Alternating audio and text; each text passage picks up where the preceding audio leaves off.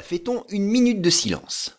Comme vous le savez, une minute de silence est un moment de recueillement, signe d'hommage effectué après un événement dont on souhaite souligner la mémoire. Bien logiquement, la minute de silence porte son nom en raison de sa durée, qui est traditionnellement d'une minute. Mais elle peut être différente, comme nous allons le voir. Ce temps de recueillement a été imaginé afin de remplacer la pratique religieuse de la prière. Elle permet de rassembler des individus de façon laïque, comme on dirait aujourd'hui, dans une même pensée des personnes qui par ailleurs peuvent avoir des croyances variées.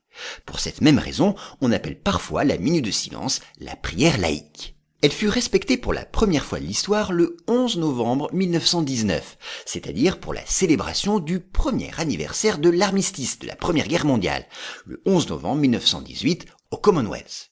C'est Edward George Honey, un journaliste australien et ancien combattant de l'armée britannique, qui eut le premier l'idée d'un temps de recueillement silencieux, réunissant à la fois les